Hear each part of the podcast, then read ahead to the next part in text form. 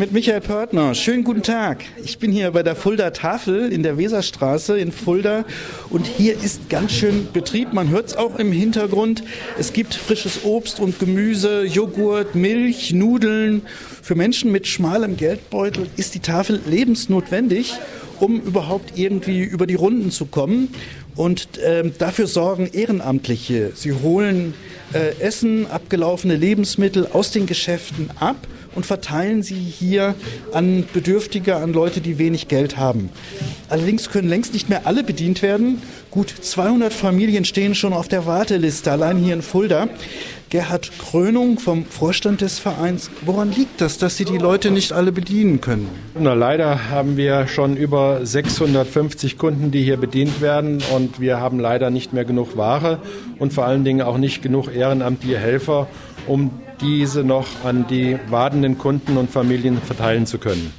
Es fehlt an Personal. Rund 100 Ehrenamtliche halten den Laden am Laufen. Sie sind hier alle hinter der Theke oder sie sind als Fahrer tätig.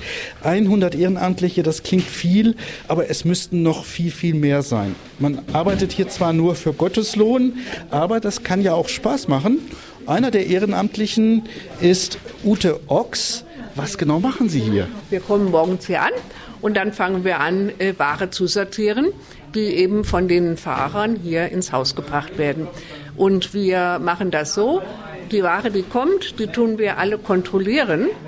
Und äh, alles, äh, was eben wir auch nicht mehr essen würden, geben wir auch nicht mehr raus. Warum machen Sie das überhaupt? Warum engagieren Sie sich hier? Die könnten auch zu Hause auf dem Sofa liegen und die Füße hochlegen.